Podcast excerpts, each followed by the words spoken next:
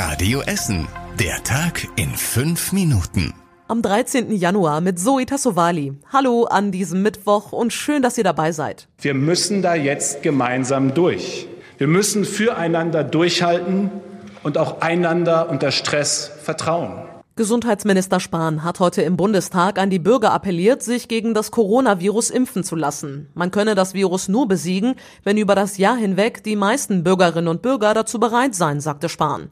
Trotzdem ist er gegen eine Impfpflicht für das Pflegepersonal. Er habe sein Wort gegeben und das gelte, so Spahn.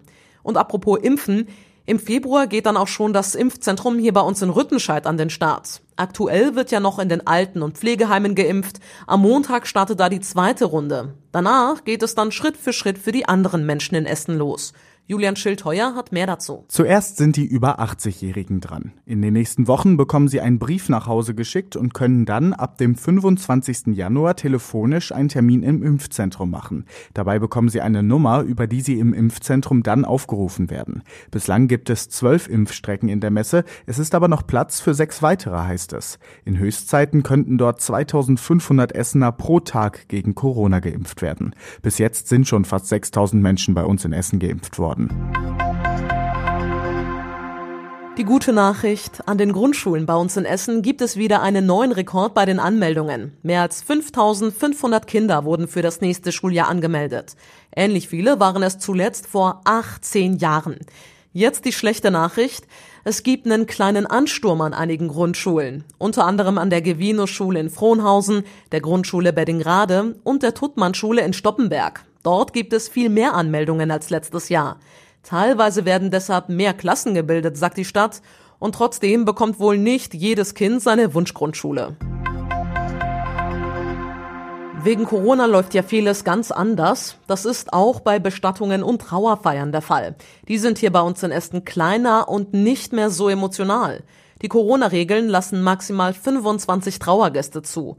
Wer einen Angehörigen beerdigt, der entweder mit oder an Corona gestorben ist, darf nicht mehr am offenen Sarg Abschied nehmen. Vor allem ältere Menschen hätten darunter zu leiden, sagt Reinhold Lohmann, Bestatter aus Borbeck. Kaffee trinken, so wie man das so kannte nach der Beerdigung, geht gar nicht mehr im Moment. Was die Leute natürlich verstehen wegen Covid, aber was denen nicht gut tut in dem Fall. Sie haben ihren Liebsten verloren und können den nicht so beerdigen, wie sie es gerne wollten. Jedes Jahr sterben bei uns in Essen etwa 8500 Menschen. Im letzten Jahr waren 210 Essener entweder mit oder an Corona verstorben.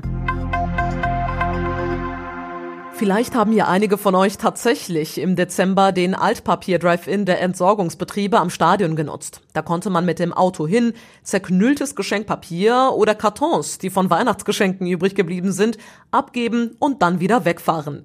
Der Drive-In ist offenbar sehr gut angekommen, denn täglich sind rund 6,5 Tonnen Altpapier abgegeben worden. Das sind rund 18 Tonnen insgesamt, sagen die Entsorgungsbetriebe. Der Altpapier Drive-In war Ende Dezember eröffnet worden, um die Container bei uns in der Stadt zu entlasten. Die Entsorgungsbetriebe gehen davon aus, dass das auch ganz gut geklappt hat. Ob es ein Comeback für den Altpapier Drive-In gibt, ist noch nicht klar, soll aber diskutiert werden. Und das war überregional wichtig. Für Einreisen nach Deutschland aus Ländern mit hohen Corona-Infektionszahlen gelten künftig strengere Testpflichten. Wer in den letzten zehn Tagen in einem Risikogebiet war, muss demnach spätestens 48 Stunden nach Einreise einen negativen Corona-Test vorweisen. So steht es in einem Verordnungsentwurf, das das Bundeskabinett heute beschlossen hat. Der russische Regierungskritiker Nawalny will in sein Heimatland zurückkehren. Er habe für kommenden Sonntag einen Flug nach Moskau gebucht, erklärte er auf seinen Social-Media-Kanälen. Nawalny wurde im letzten Sommer mit einem Nervengift aus der Novichok-Gruppe vergiftet. Er kam zur Behandlung in die Berliner Charité und ist seitdem in Deutschland.